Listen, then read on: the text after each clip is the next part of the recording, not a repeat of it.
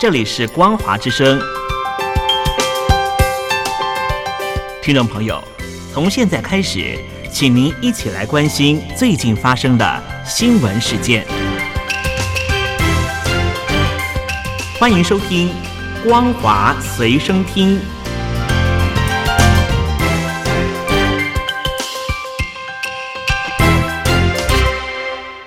各位听众朋友好，欢迎收听本节的《光华随身听》，我是苏菲菲。首先带你来关心。上海市一号发布关于优化我市个人住房贷款中住房套数认定标准的通知，居民家庭包括借款人、配偶及未成年子女申请贷款购买住房时，家庭成员在上海市名下无成套住房的，不论是否已经利用贷款购买过住房，银行业金融机构均按首套住房执行住房信贷政策。上海市二号起执行认房不认贷政策，符合资格买房人可循首套住房信贷政策，首付比率较低，房贷信率采较优惠贷款利率。信义房屋上海业务一区总监魏逢佑接受中央社采访时表示。政策才刚推出，目前实际感受到的是买方进场积极度明显增加，看房人数在第一个周末增加大约百分之三十。他强调，这波政策主要推动置换客户进场，不是所有民众都能获得这波政策红利。置换客户指的是想要小换大、旧换新的换房买家。有些客户则是由于家庭人口数改变，想要大房换小房。他提到，以上海市来说，出于换房需求，看房买房为目前客户主流。在二零一六年房价飙涨后，置换客户约占买房人数七成。在二零一六年之前，出于刚性需求的首购客户约占一半。魏逢又指出，相较于其他城市，上海市房市仍然维持一定成交量。八月份上海市房屋成交量约为一点五万间，过往平均约在两万间左右。根据观察，这波政策目的在于透过刺激，不要让成交量落后平均线太多。原意绝非鼓励追涨房价，成交量只要有小幅成长，就有达成政策目的。特斯拉中国宣布，上海超级工厂第两百万辆车下线。从二零一九年十二月三十号交付第一批车，到第两百万辆车出厂，相隔不到三年九个月。根据数据显示，特斯拉中国今年上半年出口四十六点四万辆，特斯拉上半年全球交付。八十八点九万辆电动车当中，超过百分之五十来自上海超级工厂。综合新华社、北京商报报道，在此之前，从第一辆车到第一百万辆车下线，特斯拉上海超级工厂耗时三十三个月；但从第一百万辆车到第两百万辆车下线，用时不到十三个月。特斯拉方面表示。如今工厂效率不断提升，特斯拉上海超级工厂的自动化率已经达到百分之九十五以上，不到四十秒即可下线一台整车。报道引述上海自贸区临港新片区管委会高科处处长陆瑜说：“作为中国第一家外商独资整车制造企业，特斯拉快速推动供应链本地化。”带动智慧新能源汽车产业成为临港新片区的首个千亿级产业集群。特斯拉上海超级工厂生产制造高级总监宋刚说：“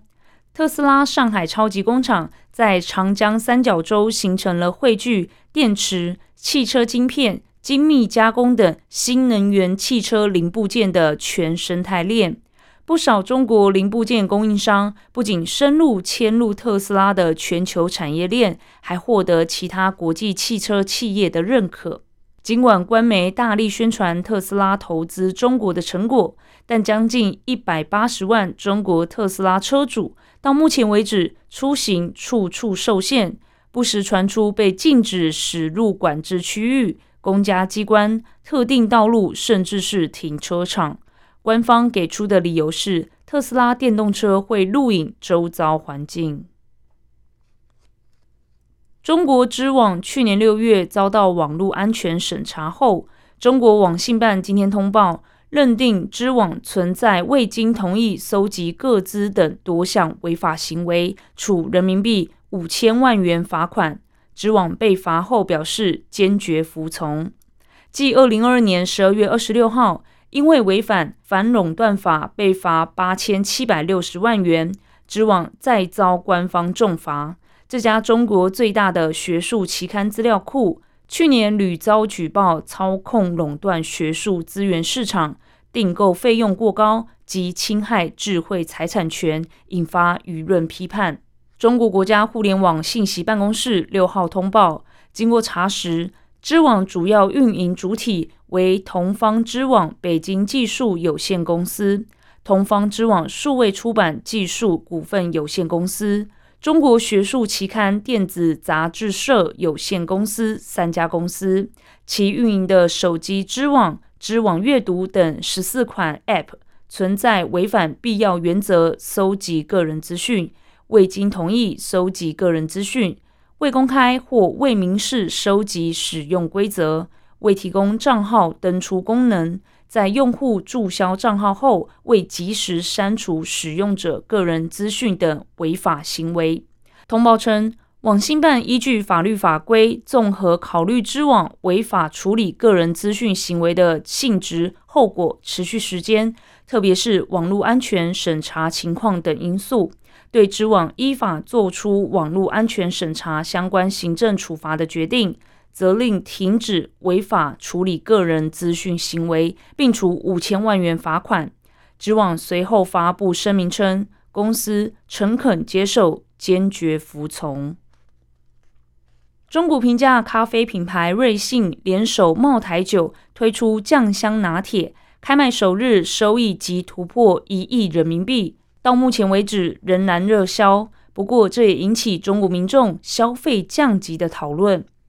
瑞幸咖啡是中国最大的连锁咖啡品牌，与高档奢侈茅台酒厂推出的新款饮品，成为中国现在最火的饮食话题。酱香拿铁要价十九元人民币。根据商家介绍，这款饮品使用了白酒风味的厚奶，含有五十三度的贵州茅台酒，酒精浓度低于百分之零点五。在中国的社交平台上，许多网友晒出酱香拿铁的照片，并开玩笑地说：“一时间感觉自己又醒又醉又上头。”或是询问：“喝了这一杯咖啡算不算是酒驾？”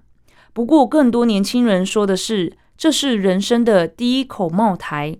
一瓶五百毫升的五十三度飞天茅台，一般价值两千到三千人民币。因此，对于年轻人而言，上千元的茅台喝不起，就买一杯茅台咖啡，发个朋友圈，以十九块钱买来几千的体验。根据媒体南风窗指出，在此之前是六十元的茅台冰淇淋，二十九元的茅台雪糕，现在是十九元的茅台咖啡，让年轻人第一口的茅台门槛越来越低。商家的噱头满足了很多人消费降级的需要。而类似低价消费场景的火热，在现实中国不时上演。最后带你来关心国际消息：二十国集团 G 二十高峰会将在九号、十号在印度举行，中国国家主席习近平确定缺席。